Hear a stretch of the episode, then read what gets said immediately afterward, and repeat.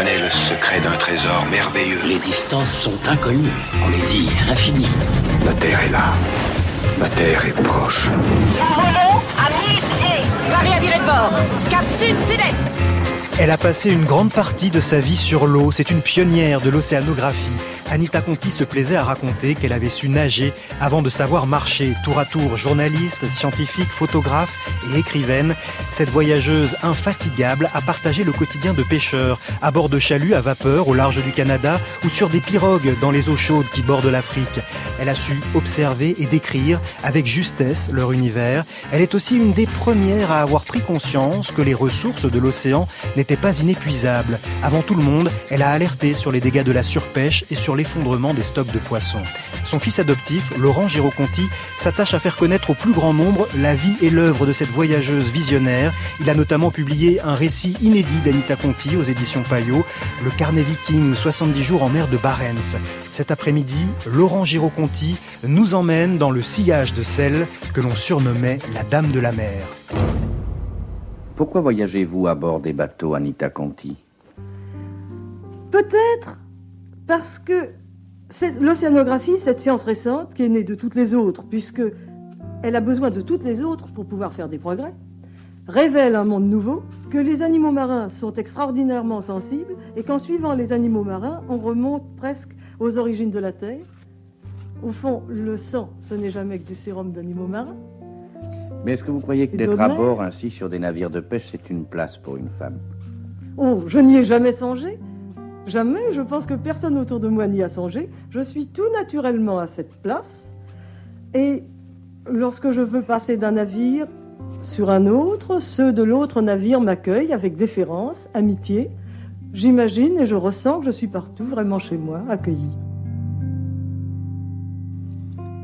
Bonjour Laurent Giroconti. Bonjour.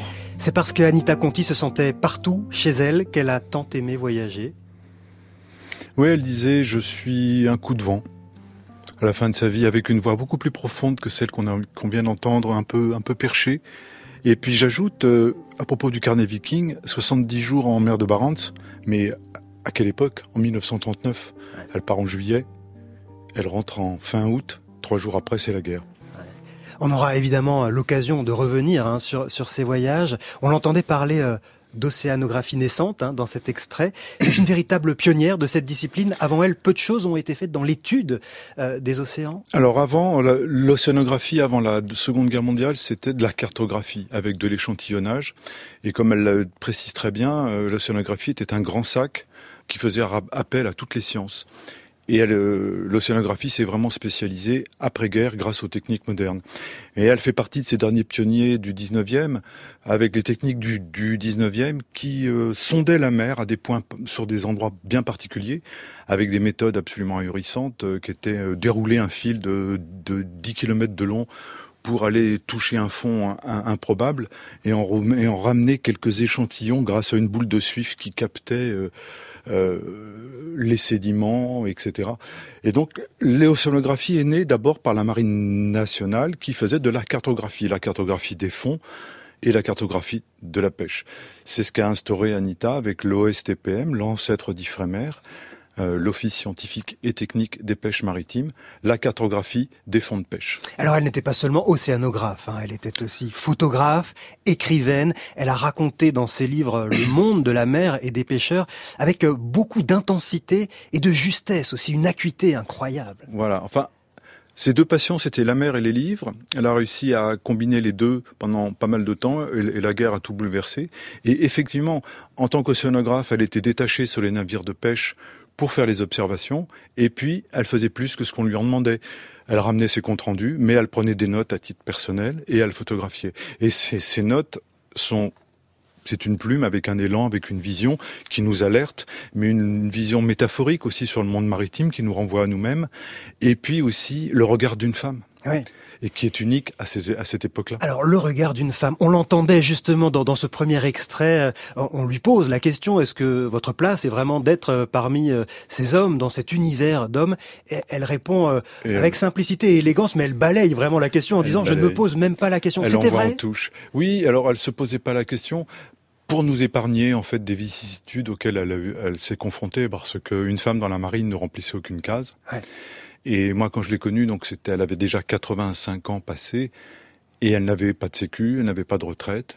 Elle avait, elle était, euh, elle était inconnue, quoi. Je veux dire, vraiment, elle était euh, méprisée, ignorée du monde administratif alors qu'elle avait rempli une mission importante en temps de paix, en temps de guerre, sur le monde maritime, sur les dragueurs de mines en temps de guerre. Enfin, c'est assez ahurissant. Et donc, effectivement, elle nous épargne par élégance, une sorte de fierté aussi euh, qui lui appartient, et par dignité. Mais elle nous épargne de toutes les vicissitudes auxquelles elle a eu affaire, ouais. évidemment. Alors vous êtes, hein, Laurent Giraud-Conti, le fils adoptif d'Anita Conti, vous venez de nous dire, je l'ai rencontrée quand elle avait 85 ans. Comment s'est passée cette rencontre? Où a-t-elle eu lieu? Symboliquement, c'est extraordinaire, c'est pas loin d'ici, sur une péniche.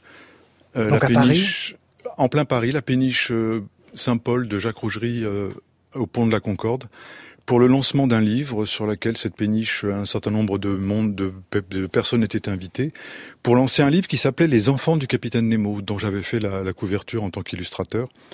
Et donc on me l'a présenté, Anita Conti, Laurent Giraud, et puis voilà, euh, l'amitié est née, euh, la rencontre, elle m'a elle m'a impressionné parce que c'est une femme adorable, touchante, euh, une petite dame qui payait pas de mine comme ça. Et puis dès qu'elle parlait, ses yeux brillaient et elle ouvrait un monde. Et donc j'ai eu accès à ce monde. Elle m'a invité une fois chez elle, deux fois. L'amitié est née.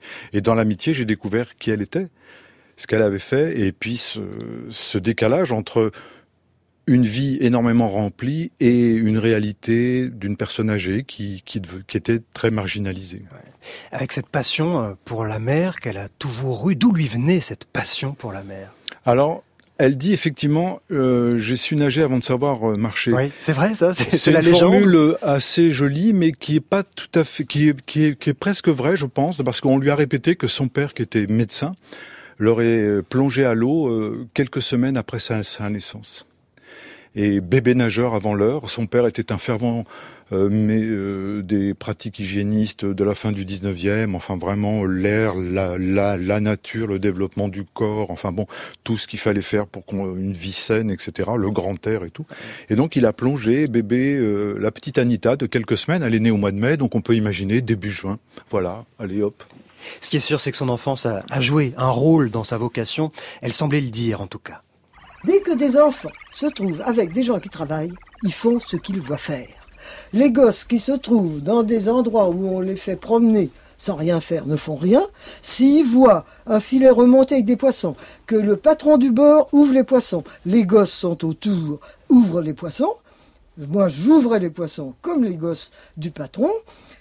Et j'étais très surprise de ce qu'il y avait à l'intérieur, parce que je trouvais pas ça peut-être très propre ni très joli, mais c'était très étrange. J'ai vu, étant toute petite fille, un assez gros poisson, on lui ouvre l'estomac et il en sort un. Et puis de celui qui était à l'intérieur, qui était déjà encore assez gros, il en sort un autre. Vous comprenez qu'une curiosité comme celle-là, cela émerveille une jeune créature. Moi, j'ai été émerveillée. La curiosité émerveillée d'Anita Conti, c'est un de ses moteurs pour, pour avancer, euh, la curiosité. Oui, il me revient une petite phrase, elle disait « Tout enfant, je ne suis rien, rien que l'espace et le grand vent ». Et on imagine cette fillette euh, avec ses parents, avec les amis de ses parents, qui sont peut-être les premiers océanographes euh, aux stations de Roscoff ou de Concarneau, qui fait de l'échantillonnage comme ça sur le littoral et qui assiste à ces scènes et qui l'émerveille. Mmh. Alors elle va prendre euh, la mer assez tard finalement, elle va, elle va voyager étant jeune, mais euh, elle a une première euh, vie, une première carrière en tant que relieuse d'art mmh. où, euh, où elle excelle, elle se fait remarquer notamment par Blaise Sandras, enfin, elle, elle, est connue sur la place de Paris pour son, son travail de relieuse d'art et puis un jour euh, elle prend la mer. Alors c'est pas un jour elle prend la mer, je pense que elle, a, elle s'est familiarisée avec ce monde du, du littoral. Euh, ses parents ont des connaissances dans le, dans le milieu. Elle a un oncle un, ou un lointain cousin, je crois, qui est armateur. Et donc, elle bénéficie de ces relations qui lui, qui lui permettent de s'embarquer. Et par curiosité. Et donc, elle, elle, elle passe du lamé au ciré, on pourrait dire. Mmh. Et euh, et donc elle s'embarque et par ailleurs elle fait elle, elle, elle, elle s'engage dans cette carrière de, de, reliure. Et tout à coup les embarquements, elle prend des notes, elle, elle, elle fait des articles pour la presse. Elle commence à faire du journalisme. Voilà, voilà. Elle rédige des articles pour la presse pour alerter, par exemple, de la de l'hygiène des, des, des des bassins euh, pour élever les, les huîtres. Et elle se fait remarquer par par l'OSTPM qui décide de l'engager. Et donc pendant une dizaine d'années elle va alterner les embarquements, l'observation du monde maritime, l'océanographie donc, et d'un autre côté, la, les livres par la reliure. Et puis il y a quand même un basculement. À un moment donné, on sent quand même que l'appel du large est plus fort que tout. Oui, mais vraiment, ce qui vient tout bousculer, c'est la guerre, parce que elle aurait pu, je pense, continuer ces, ces deux activités.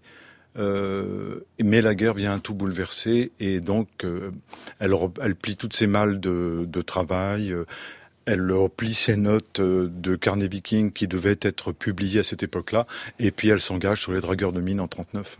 Vous allez euh, nous raconter, euh, Laurent Giraud-Conti, comment Anita Conti va s'immerger dans cet univers de la marine et des pêcheurs, trouver sa place à bord, le temps d'un bivouac dans le sillage de la Dame de la Mer sur France Inter.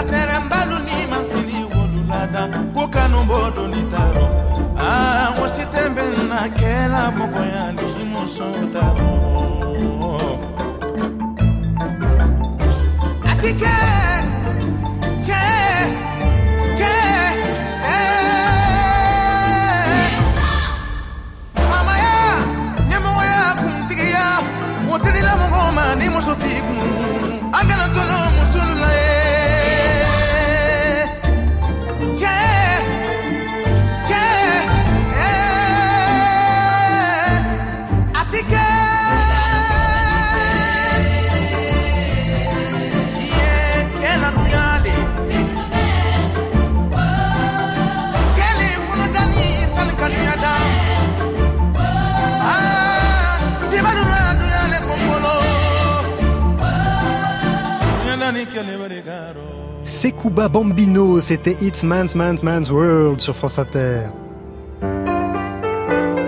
Naviguer sur un navire de plaisance, ça n'existe pas pour moi. Parce qu'il n'y a pas cette espèce de violence cérébrale qui existe sous le crâne d'hommes qui sont alliés uniquement pour la valeur des gestes. Alors, il y a un équilibre physique, un équilibre musculaire, un équilibre cérébral. Il faut des hommes de premier plan, de premier équilibre, pour pouvoir agir en nombre et en coordination pendant des mois. La fascination d'Anita Conti pour l'univers des marins pêcheurs. Laurent Giraud-Conti, pour Anita Conti, il n'a jamais été question de, partir en croisière, hein, de prendre la mer sur, sur un navire de plaisance. Ce n'est pas ça qu'elle cherchait. Absolument. Euh, le monde de la mer, en plus, et Anita est née à la fin du 19e, donc la mer était un univers hostile, vrai, véritablement pour, pour les gens à l'époque. Et donc, le monde de la mer, c'est un, un espace de travail où l'homme euh, est dans un univers hostile et il doit être confronté à des, il est confronté à des, à des éléments au péril de, de sa vie en chaque, à chaque instant. Et on va pas sur la mer pour le loisir. On y va pour travailler. On y va pour observer, pour extraire. Euh, on appelle ça la pêche, mais c'est pas de la production, la pêche. Et ça, elle, elle, elle, le précise de nombreuses fois. La pêche est une extraction, c'est une chasse. C'est un mot pudique pour dire la chasse. Et donc, le, ce milieu-là, euh, pour les hommes qui y travaillent, elle a une admiration, on le sent dans sa voix. Elle tourne autour de, de la thématique du geste, mais elle a une admiration et elle exprime cette admiration là par la parole, mais par par ses textes, par ses livres, par ses récits et ses photos. Elle approche l'homme de, de, très près, elle cadre avec un, il n'y a pas de, il y a pas de zoom sur son appareil photo, c'est un appareil moyen format, elle s'approche, elle prend, elle fait des portraits et elle a une grande admiration pour les marins. Oui. Alors vous avez publié euh, en 2018, euh, Laurent Giraud-Conti, un récit inédit d'Anita Conti, Le Carnet Viking, 70 jours euh, en mer de Barents. Ces 70 jours se, se passent en 1939, hein, vous nous l'avez rappelé. Ah oui, important, elle embarque avec ceux que l'on appelle les Qui sont-ils les Terre-Neuvas Alors les Terre-Neuvas, effectivement, c'est un, mot qui passe un peu aux oubliettes, mais c'était donc ces pêcheurs de morue et qui pêchaient précisément à Terre-Neuve, mais pas uniquement. Il y avait trois grands espaces de pêche au large de Terre-Neuve, au large du Spitzberg et en Islande, effectivement, les pêcheurs d'Islande de, de Pierre Loti. Et à l'époque, hein, les départs des Terre-Neuvas, ces marins français pour les eaux euh, de Terre-Neuve, étaient un événement. Tendez l'oreille, l'archive date de 1938.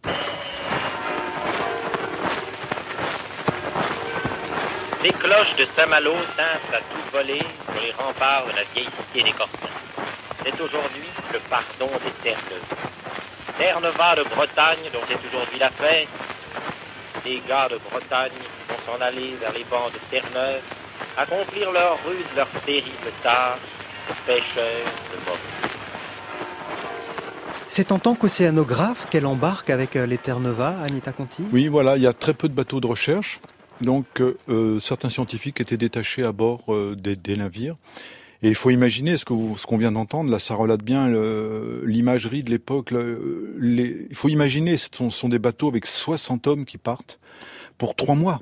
C'est-à-dire que c'est un petit peu euh, et tout le là à Saint-Malo, mais c'est à Fécamp, c'est à Bordeaux, euh, euh, toute la ville vient accompagner le bateau qui part parce que les hommes ne il est possible qu'il ne rentre pas. Ouais. Et euh, c'est un événement à chaque fois.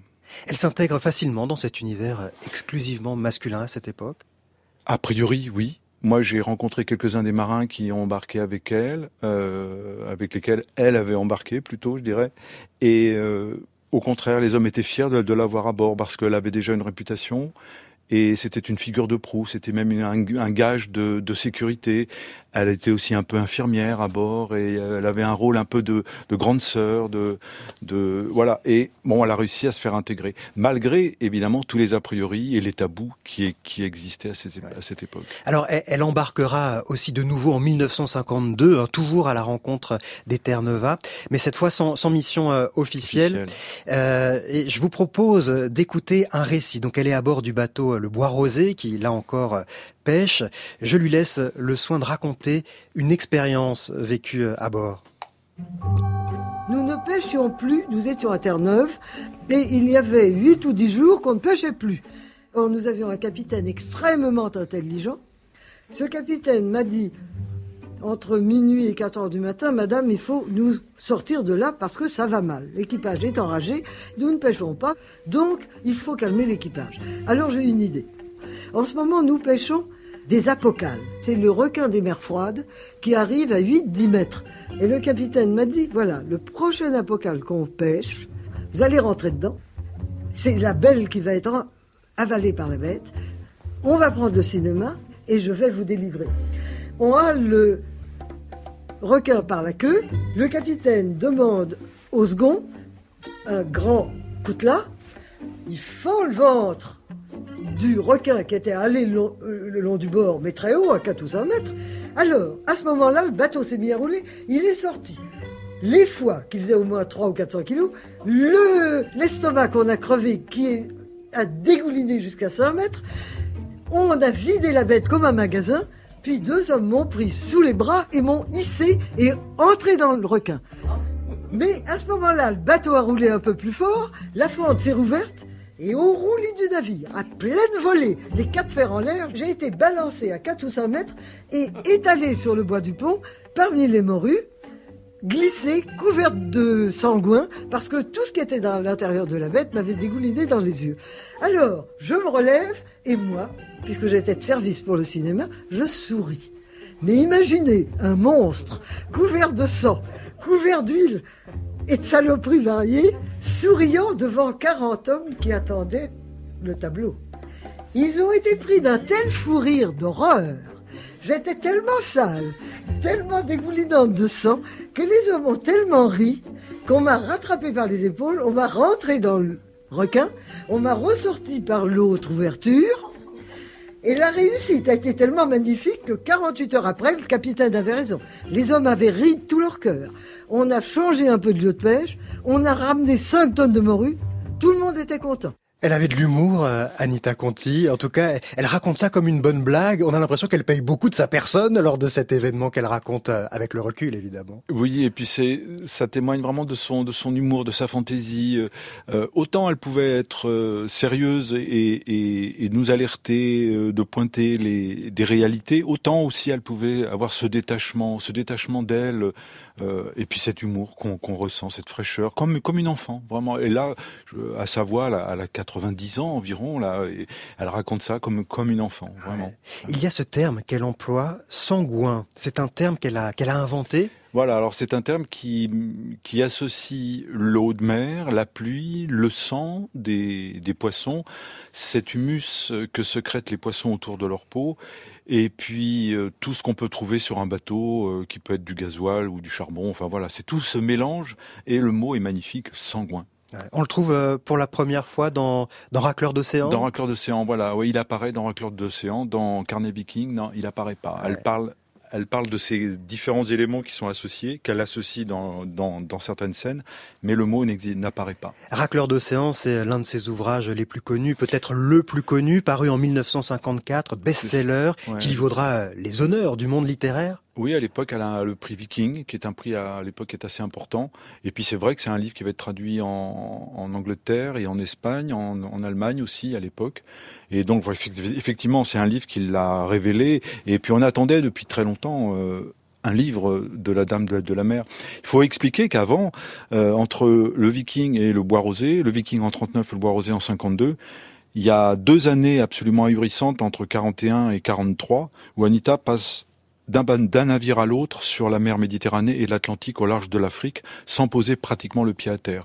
Alors que tous les navires de pêche sont suspectés, et toute la marine même française est suspectée à la fois par les Allemands, à la fois par les Anglais. Et là, il y a des bateaux qui vont couler, éperonnés, euh, mitraillés, etc. Et Anita passe d'un de ces navires à l'autre pour faire les cartes de pêche sur des zones inconnues. On reviendra hein, sur cette période africaine, effectivement, parce que les expériences à Terre-Neuve sont, distantes de, plus d'une dizaine d'années. Et entre les deux, évidemment, il y a eu la guerre euh, et l'Afrique. Je vous propose d'écouter un, extrait de Racleur euh, d'Océan. Le capitaine n'a pas d'ordre à crier. Il fait nuit. Le vent passe à 30 000, classé. Personne ne sent le froid. Il faut finir de ramasser le poisson et aller vite. Ça forcit. Les manœuvres dormantes se couvrent de glace. L'amarrage du cul de chalut résiste. Les gars bondissent. Il faut se garer des masses d'eau, sauver le poisson. À la seconde présente, c'est l'affaire des hommes. Leur affaire à eux seuls. Après, si la tempête continue à forcir, c'est l'affaire du bateau. Chacun la sienne.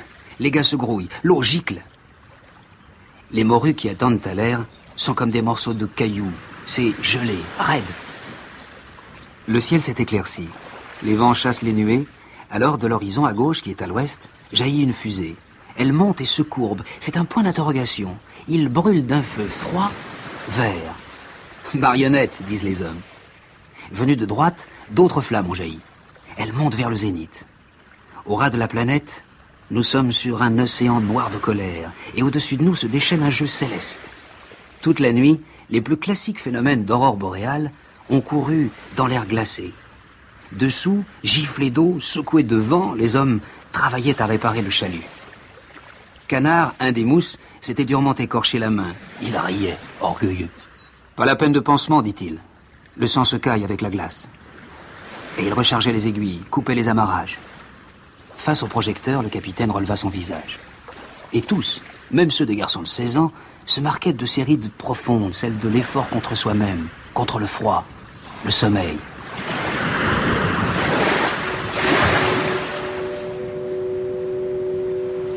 Un extrait de Racleur d'océan d'Anita Conti, lu par Bernard Alouf. Après 30 ans de navigation, de travaux océanographiques et d'articles de vulgarisation, Anita Conti, avec ce livre, est reconnue enfin comme une véritable écrivaine, Laurent Giraud-Conti. Oui, elle est reconnue et c'est le paradoxe, c'est le moment où elle n'a plus de mission officielle. Et tout ce qu'elle va entreprendre ensuite, à partir des années 50, ce sera sur sa propre initiative, avec ses propres fonds. Euh, des fois, elle, a un petit peu d'aide d'amis euh, qui, la, soutiennent, mais vraiment, c'est un gros paradoxe. Mais en même temps, effectivement, ça lui ouvre euh, une réputation mhm. sur laquelle elle va s'appuyer, et donc qui va faire en sorte que dans chacun des ports qu'elle va atteindre, elle pourra dire je suis Anita Conti, et elle va où elle veut. On entendait dans, cette, dans cet extrait le regard aiguisé, la précision avec laquelle elle rend compte de, de l'ambiance et du tempérament des hommes sur ces bateaux. Oui, alors ça c'est... Voilà, oui, on a pu entendre là euh, ces mots, ces phrases, et euh, parfois elle décrit le réel très précisément et tout d'un coup elle ouvre le réel sur une autre dimension. Moi ce qui m'a touché c'est quand elle, euh, par exemple des petites phrases qui me reviennent, chaque, bateau sur la mer représente le clocher, de son village. Quand on remonte le chalut, on remonte l'inconnu. Chaque bateau sur la mer avance avec son cercle d'horizon. Voilà, des phrases comme ça, ça, ça parle à un marin, ça parle à un poète, à un philosophe, et et à celui qui ne connaît pas. C'est des, des, images qui nous renvoient à d'autres images et chacun peut y amener quelque chose de personnel, d'intime et, et, puis ça, c'est de, la, de la poésie. Quoi. Voilà. Ce, regard très aiguisé, on le retrouve aussi dans son travail de, de photographe. Mhm. D'ailleurs, vous, vous, êtes venu, vous avez posé sur la table l'appareil photo, l'un des appareils photo euh, d'Anita Conti. Euh, vous pouvez le décrire, cet appareil photo avec lequel elle a pris des, des clichés superbes. Les connaisseurs euh, comprendront, c'est un Rolleiflex format 6.6, c'est ce qu'on appelle un moyen format, donc ce sont des négatifs assez grands, euh, carrés. Et euh, il y a deux objectifs, celui qui prend la photo et celui par lequel on vise. C'est pas un réflexe. Donc. On le regarde euh, par le dessus. Hein, le, on, le regarde, on vise par le dessus. sur le dessus de cette, cette, boîte rectangulaire. C'est un, une boîte, voilà, le Rolleiflex. Un appareil d'une très simple à manipuler, très fin, très précis, mais qui est robuste si on fait attention. Et oui, il a l'air, il a l'air impeccable. On a du mal à imaginer qu'il a eu à, recevoir les embruns, à subir la houle et le roulis de ces, de ces grands euh, chaluts. Il est impeccable cet appareil photo, on, a l'impression qu'il est neuf. Oui, euh, et je, le, je continue à l'utiliser. Quel genre de photographe était-elle? Quels euh, clichés vous reviennent en mémoire? Quels sont ceux qui vous ont le plus marqué? Alors il y a un cliché qui est assez connu, qui a été pris sur le Viking justement euh, en 39, qui est une, photo qui est un peu comparable à celle de Ribou, euh, le peintre de la Tour Eiffel, qui elle a été faite en 52 ou 53 si je me souviens bien. Et là en l'occurrence sur le Viking, on voit euh, deux marins qui sont grimpés sur les cheminées du Viking pour le nettoyer. Et il y a un basculement dans l'image. Euh, alors là, les deux marins ne peignent pas la cheminée, ils la nettoient. Mais voilà, il y a une sorte de, similitude dans le cadrage, dans, dans, l'évocation un peu comme ça surélevée. Évidemment, là, le peintre de la Tour Eiffel, il est vraiment en hauteur. Et les deux marins le sont aussi sur la cheminée de ce navire.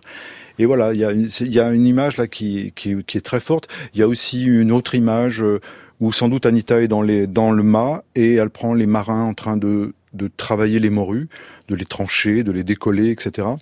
Et euh, il y a un marin qui lève la tête et qui regarde Anita. Et les marins, ils sont plongés dans, la morue, ils sont, on, on voit plus le bateau, on voit que de la morue. Et quatre marins plantés au milieu et dont un qui regarde Anita. C'est une photo qui est très très très puissante aussi, ça par exemple. On a le sentiment que que rien n'effrayait euh, cette femme, pourtant pas très grande, assez menue. Euh, c'est euh, c'est une impression. Elle surmontait sa peur et ses craintes, ou vraiment elle avait ce, ce courage? Ah ouais, c'était quelqu'un de très courageuse.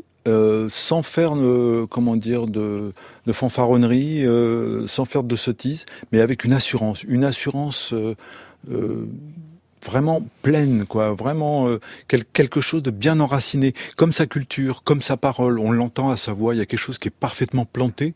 Et quand elle avait décidé d'entreprendre quelque chose, rien ne pouvait l'arrêter, sans, sans faire de forcing en plus. Voilà, avec souplesse peu de temps euh, après que, que, la guerre éclate, elle va passer quelques années dans les mers chaudes qui bordent l'Afrique. Vous allez nous raconter ce qu'elle va y faire dans un instant.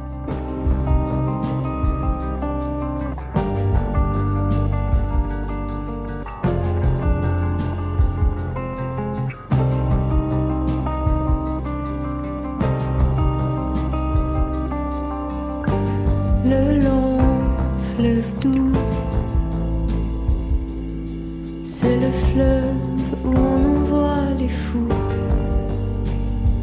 Tous ces fous qui se mettent à nu, qui sont à bout, qui n'en peuvent plus de voir des fous partout. On y prend goût, mais je me passerai bien de lui, j'avoue. Il est sous, il fait des bleus, il mène à bout, il pique les yeux, il me rend flou.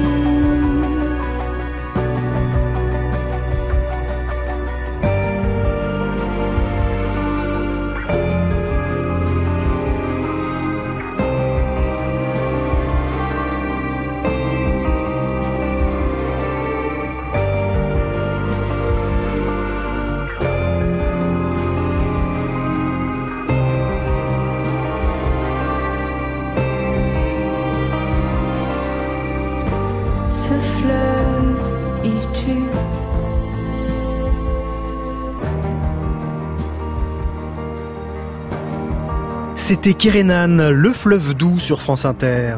Imaginez une longue plage de sable très blanc, quelques palmiers, quelques chaumières à toit pointu. Le guetteur annonce qu'il aperçoit les bélés-bélés. Bélés-bélés, cela veut dire gros, gros. Immédiatement, les pêcheurs sont en alerte. Tous ont les yeux brillants, le geste vif. Allons-nous attaquer des animaux extraordinaires? Ma foi, non. Ces bélés-bélés sont des céphaloptères, c'est-à-dire des raies, tout bonnement. Mais ce sont des raies géantes qui peuvent atteindre des poids de 2 à 3 000 kg pour une envergure de 7 à 10 mètres. Si elles sont classées comme céphaloptères, c'est par allusion à leur curieuse tête ornementée de deux nageoires assez longues, étroites, et qui évoquent des ailes, ou plutôt des cornes. C'est pourquoi on les nomme vulgairement raies cornues ou raies vaches. Ce matin, pour chasser la raie vache, nous embarquons dans une pirogue d'environ 6 mètres de long. Nous avons des harpons, de gros flotteurs amarrés sur des fils de baobab. Nous partons. Anita Conti en chemin pour aller euh, chasser la raie vache en Guinée en 1950. Laurent Giraud-Conti, on a vraiment souvent l'impression quand elle raconte ses, ses aventures d'une bonne blague. Elle ne se prenait pas du tout euh, au sérieux. Oui, elle a cette légèreté, euh, ce détachement vis-à-vis d'elle-même, euh, qui d'a- d'ailleurs qui mettait toujours l'autre en valeur. D'ailleurs, euh, elle parle euh, du, des raies, ça peut être d'un poisson, et c'est elle les incarne comme des comme des personnes, voilà. Et elle se, elle se, ouais, elle a ce détachement comme ça d'elle- d'elle-même, cette légèreté. Oui. Alors, quand et pourquoi Anita Conti part pour l'Afrique? Après avoir vu hein, ces, ces eaux froides au large de Terre-Neuve, pourquoi euh, va-t-elle Alors dans elle les eaux passe chaudes une dizaine d'années en Afrique. Elle s'installe notamment en Guinée et elle a approché la- l'Afrique à, à partir de 41, 40, euh, entre entre 41 et 43, où elle a étudié le, littoral et les zones de pêche au moment où euh, on ne pouvait plus pêcher en Atlantique Nord dans les mers froides comme avant avec les Terre-Neuva et pour pêcher la morue. Donc faut se rabattre sur les zones chaudes avec des poissons dont on ne connaît pas bien les méthodes de traitement pour les conserver. Et donc Anita va faire les cartes de pêche et étudier les meilleures ma- manières de les conserver pour continuer à alimenter les populations locales en Afrique et aussi en, Europe, en France. Et donc elle va approcher l'Afrique pendant deux ans à partir de, bateaux sans poser le pied à terre pratiquement. Et puis en 43, 44, elle va étudier le littoral euh, de la Guinée et du Sénégal et choisir de s'installer au Sénégal pour améliorer le régime alimentaire des populations locales. Parce qu'elle s'aperçoit que pour des raisons de tabou, les espèces de poissons, ne, enfin les poissons ne sont pas du tout utilisés ou mal utilisés. Et en même temps, euh, c'est des zones qui méritent d'être étudiées pour, pour voir comment se comportent les, les poissons, etc. Donc elle va étudier pour l'Office des pêches les différentes espèces de poissons et en même temps créer des pêcheries pour améliorer le régime alimentaire des populations locales, en utilisant le foie de certaines espèces, parce qu'on s'aperçoit que on manque du foie de morue, évidemment, par lequel on, on obtient les, les, vitamines.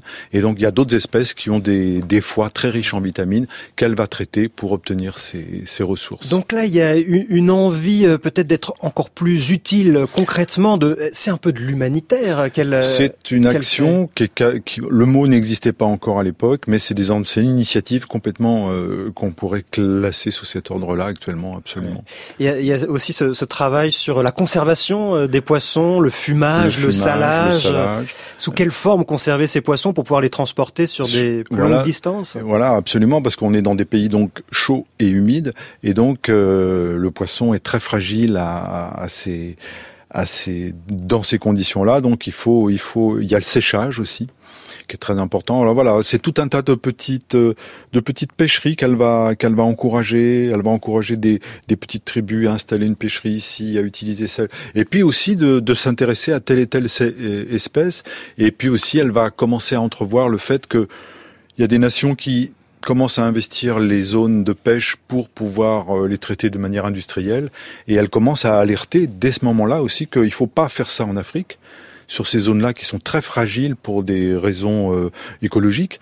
Et donc, euh, si on vient les piller, euh, les ressources vont être ouais. délabrées. Et donc, elle, elle, elle encourage la pêche tra traditionnelle. Oui, c'est vraiment la pêche traditionnelle mmh. qui l'intéresse. Alors, mmh. elle, elle s'intègre là encore à un univers finalement qu'elle ne connaissait pas, à la fois à une à culture fait. et un univers différent. Même on reste dans le milieu de la pêche, mais par rapport à ce qu'elle avait connu auparavant, c'est très différent capacité d'adaptation toujours Absolument. Et puis, de toute, oui, capacité d'adaptation, mais aussi parce que ce qui l'intéresse, c'est le travail de l'homme. Et le, et le geste, que ce soit le geste d'un homme blanc sur un bateau ou d'un homme noir sur une barque ou une pirogue, c'est la même chose. C'est un travail. C'est l'homme dans, c'est l'homme qui fait un effort, qui lutte pour, pour, sa vie, pour sa survie, pour alimenter sa famille. Et donc, ce geste-là de survie, la, grande tragédie humaine, de lutter contre, contre la faim, de, de pouvoir euh, euh, assumer une petite famille, euh, voilà, c'est ça qui la touche. Et euh, que l'homme soit blanc ou noir, pour elle, ça, le geste est le même. Alors, son projet hein, de mettre en place des, des, pêcheries locales va faire long feu, un hein, problème de, de, financement. Elle n'arrive pas. Finalement, c'est un peu un des échecs, un des regrets de sa vie. Elle n'arrive pas à mener à bien ce, ce projet-là. Oui, alors en plus, il y a des circonstances. Il y a un nouveau gouverneur qui ne reconduit pas sa mission. Et d'autre part, son matériel et toute sa petite base, sa pêcherie qu'elle a créée au large de, à côté de Conakry, aux îles de Los, est balayée par une tempête. Et donc euh, les deux les, les, deux événements additionnés font que et un troisième qu'elle commence à soupçonner la revendication des populations locales pour euh, libérer de l'emprise coloniale de la France. Elle l'anticipe, on est à la fin des années 40, au début des années 50 le truc monte et elle décide de tourner la page. Elle abandonne tout. C'est un petit peu comme la ferme africaine de Karen Blixen. Sa grande ferme de café, euh, elle l'abandonne. Il y a, voilà, elle plaque tout et elle repart pour les mers froides. Alors, avant de repartir pour les mers froides, quand même, elle, elle, elle s'intéresse aussi, elle a toujours cet intérêt scientifique hein, pour les grands prédateurs, les grands requins notamment qui évoluent dans, dans les eaux chaudes. C'est tout un bestiaire qu'elle découvre et, et, qui la fascine. Qui la fascine. Elle a une fascination effectivement pour les squales, pour les requins. Alors, euh, et euh, dans certaines descriptions, elle décrit le requin, elle nage à côté d'eux, elle s'approche d'eux et euh, elle les décrit d'une manière où petit à petit elle s'identifie à eux, elle devient ce requin. Ouais. Ce qui à l'époque, pour des naturalistes euh, purs scientifiques, était très très très scabreux. En fait, ben oui, ben non, c'est s'identifier l'animal, avoir un peu d'empathie pour l'animal, même si c'est un requin, c'est vraiment important parce que c'est à partir de cette empathie-là qu'on comprend que l'environnement et les animaux et les plantes, quels qu'ils soient, font partie de nous et on fait partie d'eux. Elle, elle, raconte ce que doivent voir les requins, donc c'est un peu de la, de la plongée euh, avant l'heure. Elle, ouais. elle, nous fait du cousteau qu'elle a rencontré hein, d'ailleurs. Oui, hein. oui. Bah, d'ailleurs à ces époques-là, dans les années 45 euh, euh, en Afrique, et, et Théodore Monod aussi. Oui, Théodore Monod. Ouais, Alors qui est très connu pour les pour les déserts, mais qui avait aussi cette passion et qui a recherché et, qui Et à l'époque, il était chargé aussi, lui, d'étudier aussi sur le littoral africain les, les, les espèces ma- maritimes. Il avait euh, une responsabilité à ce titre-là. Et toujours, Anita Conti prend beaucoup de photos. Ces clichés en Afrique révèlent des choses sur l'évolution de la biodiversité euh, marine, comme le dit ici euh, l'océanographe François Sarano. J'ai regardé les photos toujours tout aussi extraordinaires, ces clichés qui sont des témoignages uniques au monde. Donc j'ai vu ces photos ramenées de ces campagnes africaines et l'une d'elles euh, m'est restée. C'est une photo euh, sur laquelle on voit une dizaine de requins-tigres dont euh, les plus gros avoisinent probablement 6, 6 mètres. Et la légende de la photo, c'est retour de pêche euh, à la pirogue. Incroyable. Un seul requin-tigre aujourd'hui de 3 mètres ferait la une des journaux. Et donc ce témoignage montre que, à cette époque, la mer était d'une richesse invraisemblable, parce que pour banalement ramener d'une petite pêche à la pirogue autant de requins-tigres aussi gros, voulait dire deux choses. D'abord qu'il y avait beaucoup, beaucoup, beaucoup de grands requins, de grands poissons, et que l'écosystème était suffisamment riche pour supporter tous ces grands prédateurs. La présence des grands prédateurs signe le bon état de santé de l'écosystème. Et c'était quand? Il y a 50 ans, 60 ans. On tombe par terre. En 60 ans, on a tout détruit. On a tout détruit. Et ces témoignages-là, parce qu'ils sont photographiques, ou nous ramènent dans le dur, dans la réalité, ce sont des témoignages indubitables qui disent, OK, ben voilà ce que c'était. L'océanographe François Sarano au micro de Camille Juzo dans l'émission Une vie, une œuvre de France Culture en décembre 2018. Laurent Giraud-Conti, en traversant le XXe siècle en bateau, Anita Conti a vu la biodiversité marine s'effondrer. Elle était visionnaire et elle a compris très vite, dès les années 30, des problèmes de surexploitation de l'océan. Elle, elle rédige des articles dont le titre est La surexploitation des océans dès en 34 et euh, du réchauffement euh, des océans dès 39. Il y a le, phénomène est observé parce qu'on fait des comparaisons entre 36, 37, 38, 39. On s'aperçoit que depuis quelques années, il y a un réchauffement dans, dans les eaux polaires. Donc voilà tout un tas de phénomènes dont Anita rapporte les- le témoignage et en nous alertant des conséquences que ça pourrait avoir. Elle a pris conscience euh, de ce qui était en train de se passer avant tout le monde et nous allons y revenir avec vous, Laurent Giraud-Conti, dans la dernière partie du temps d'un bivouac. Come, my love, come and shine with your light on me. Come and play with the chimes in the belfry. Come with me and hold me in your arms. Let me feel your tenderness and your warmth. Mm. When the rain is falling hard mm. and the storm is far from over,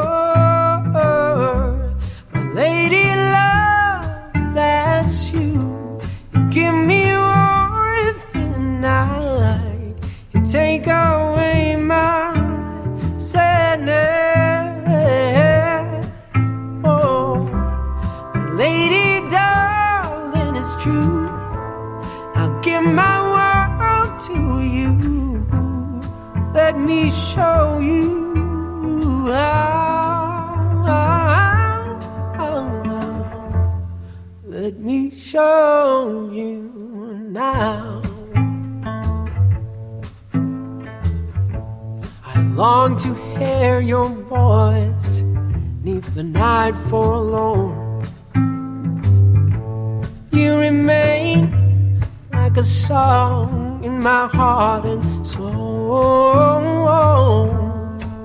When the rain is falling hard and the storm is far from over.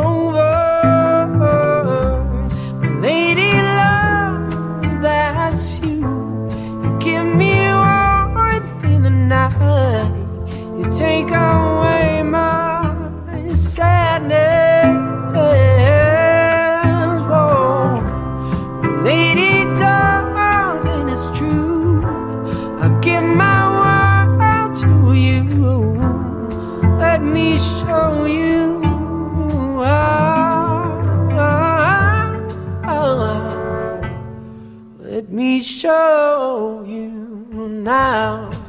Earth and Soul, c'était Roseau et Ole Niman dans le temps d'un bivouac.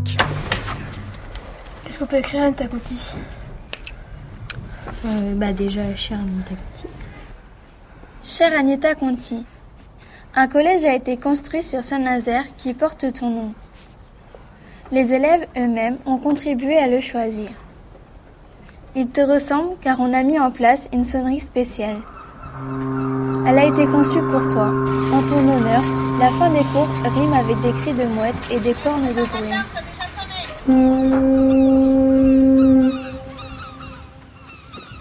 Des collégiens de Saint-Nazaire, fiers que leur établissement porte le nom d'Anita Conti. Nous sommes avec son fils adoptif, Laurent Giraud-Conti. Nous évoquons la vie et l'œuvre de cette pionnière de l'océanographie, photographe et écrivaine. Et elle est autodidacte, hein, Anita Conti. Euh, Qu'est-ce qu'elle aurait pensé, euh, elle qui n'a pas fait donc de, longues études, euh, de voir qu'aujourd'hui, en France, 120 ans après sa naissance, il y a des, collèges qui portent son nom et qui font la fierté euh, des collégiens? Oh bah elle aurait été enchantée, enchantée parce qu'elle avait un, moi je l'ai vu avec en compagnie de, de classes qui, qui lui rendaient visite ou des fois on a rendu visite à quelques classes. Elle avait un échange, une magie avec les enfants extraordinaire, Mhm. extraordinaire. Donc elle aurait été très très très fière de, de ça. Et puis alors cette image me, ce son, cette image sonore me m'é- m'évoque une phrase d'An- d'Anita, chère douce vieille vapeur, parce qu'elle a connu la transformation de ces bateaux à vapeur qui sont qui étaient en diesel, qui sont devenus en diesel. Et euh, les marins avaient une nostalgie de chère, douce, vieille vapeur. Et parce qu'il y avait une finesse, euh, une, une, une navigabilité beaucoup plus souple. Et voilà, puis le son, le son de ces cheminées. Voilà. Euh, on- je disais qu'elle était autodidacte. Euh, Comment expliquer euh, ce parcours Elle n'a pas fait d'études et pourtant elle avait cette curiosité. Elle a, eu envie d'apprendre toute sa vie. Elle a fait preuve de mille et une qualités. Alors parce qu'elle est née dans une famille quand même assez privilégiée, faut le dire. Son père était donc un grand médecin arménien, c'est important à dire, Karakochian, et euh, pas d'études, mais des précepteurs qui accompagnaient euh, et une nourrice. Enfin, on peut imaginer tout un bagage et puis des, un oncle, euh, un grand-père avec 30 30 000 livres dans la bibliothèque. Anita a croisé Pierre et Marie Curie. Enfin, il y avait un contexte quand même qui était bien enraciné, bien solide. Alors on l'a vu hein, dans cette émission, euh, elle a suivi euh, des pêcheurs dans différents euh, océans de la planète avec une fascination pour cet univers, mais très vite elle va alerter sur la nécessité de préserver euh, les ressources de l'océan. Le navire, soigné par tous les membres de l'équipage, forme un corps vivant qui n'a qu'une passion, c'est vouloir réussir. Réussir, c'est rapporter, pour des marins de la pêche, eh ben, c'est rapporter des cales pleines. On rapporte tout ce qu'on peut. On pille tout ce qu'on peut dans la mer. Mais alors, ça attire maintenant des prévisions pour l'avenir qui sont tout à fait, tout à fait bouleversantes. Aujourd'hui, après 20 ans d'observation méthodique par tous les navires de toutes les stations de recherche scientifique du monde entier, on arrive à cette conclusion assez inquiétante, c'est que l'océan est vulnérable, que les espèces marines ne se reproduisent pas d'une manière considérable, et que si vous faites des ponctions trop profondes, trop puissantes, trop importantes dans des masses animales, le renouvellement ne s'effectue pas. Alors, comme l'accroissement numérique accéléré de l'espèce humaine nous fait espérer qu'on tirera beaucoup d'aliments de l'océan, eh bien nous avons en même temps, après la recherche scientifique de ces 20 ou 30 dernières années, la certitude que l'océan ne peut pas répondre à nos espoirs si nous continuons à piller l'océan d'une manière sauvage.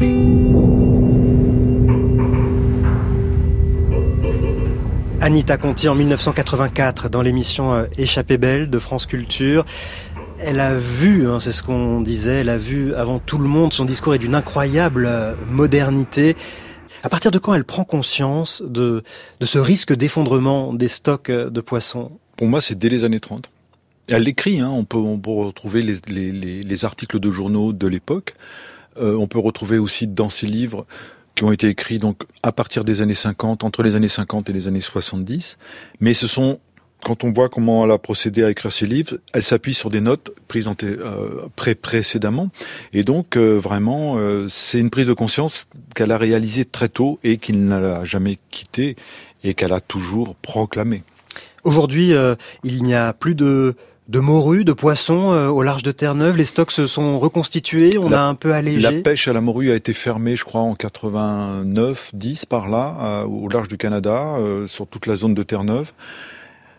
D'après ce que j'ai entendu dire, parce que moi, c'est pas du tout un secteur sur lequel j'ai une spécialité, mais en tout cas, ce que j'ai entendu que il y a un renouvellement des stocks un petit peu, mais la pêche est toujours fermée. Alors, on continue à pêcher de la morue dans l'Atlantique au, large. euh, ou vers le nord au Spitzberg, mais effectivement, on voit bien sur l'étal des poissonniers, les morues sont beaucoup plus petites maintenant. Elle alerte euh, contre le pillage, mais aussi contre le gaspillage. Euh, à bord du, du Bois Rosé, le bateau de pêche sur lequel elle a embarqué hein, dans les années euh, 1950, euh, elle revenait de 10 ans d'Afrique où elle avait vu euh, des gens euh, mourir de faim ou en tout cas souffrir de malnutrition. Et elle voit qu'à bord de ce bateau, quand un, un, un poisson n'a pas une bonne tête, on appelle ça du faux poisson, Le faux et on, poisson. on le rejette à l'eau, mort, sans nourrir personne, et ça l'écœure, ça la scandalise. Ouais, ça la scandalise. Et euh, oui, parce que bon, c'est très pratique. Les marins pêchent de la morue. Ils la traitent d'une certaine façon. S'ils ont un autre poisson qui doit être traité autrement, c'est une perte de temps. Donc on rejette l'autre poisson. Et donc, elle alerte dans les, dans les années 60, elle fait une campagne de presse pour alerter donc du gaspillage euh, pour tout ce qui est faux poisson. Et notamment, à l'époque, le poisson sabre est un poisson qui est pas pratique du tout. C'est un poisson, donc, comme son nom l'indique, en forme de, de sabre, comme une épée, qui est très beau maintenant quand on le voit sur l'étal des poissonniers. C'est un poisson qui, qui brille, qui est, qui est très métallique. Et donc, elle encourage les marins à bord d'un navire à conserver ce poisson. Elle prévient euh, les marieurs et la presse, et elle fait une campagne de presse pour alerter que ce poisson est intéressant et c'est bête de le rejeter puisqu'on l'a dans, les filets. Voilà, donc euh, elle crée une chaîne comme ça d'information, de, de c'est un lance-alerte quoi, voilà à l'époque. Lanceuse d'alerte. Lanceuse d'alerte. Avant l'heure. Anita Voilà. Conti s'est éteinte le 25 décembre 1997 par une nuit de grande tempête. Vous l'avez euh, côtoyée hein, dans les dernières années de sa vie. À côté, oui. Quel, euh, quel regard portait-elle euh, sur euh, sa vie, sur cette, euh, cette euh, vie pleine que l'on vient d'évoquer? Elle avait des, des regrets, des fiertés? Non, elle disait, elle avait une formule qu'elle appliquait dans plein de domaines. euh, L'horizon recule à la mesure que l'on avance. Donc, euh, c'est une formule qu'un marin va bien comprendre, mais on peut, on peut l'appliquer à sa vie aussi. Hein. On avance, mais ce vers quoi on se dirige recule à la même mesure. Donc, c'est voilà, il y a quelque chose qui nous échappe de toute façon, de toute façon. Quel livre vous conseilleriez pour découvrir ou redécouvrir euh, l'œuvre euh, d'Anita Conti? Alors, on a cité hein, son best-seller Racleur d'océan. Vous voulez nous en citer un peut-être un peu moins connu? Ah oui, il y a L'océan, les bêtes et l'homme. C'est son le dernier livre qu'elle a ré- rédigé dans les années 70 et qui en fait euh, s'appuie sur des notes, des observations du passé qu'elle réactualise à, à l'éclairage du présent et elle fait des comparaisons. Et euh, c'est en plus il y a des passages à la fois de récits très avec l'aventure, ça souffle, et en même temps avec des, des pensées qui viennent euh, appuyer un, un, un- un raisonnement. euh, et vraiment, c'est un très très beau livre. Et puis il y a ce récit inédit que vous avez publié chez Payot, le carnet viking, 70 jours en mer de Barents, qui revient donc sur cette période 1939. Merci Laurent Giraud-Conti. Merci à vous.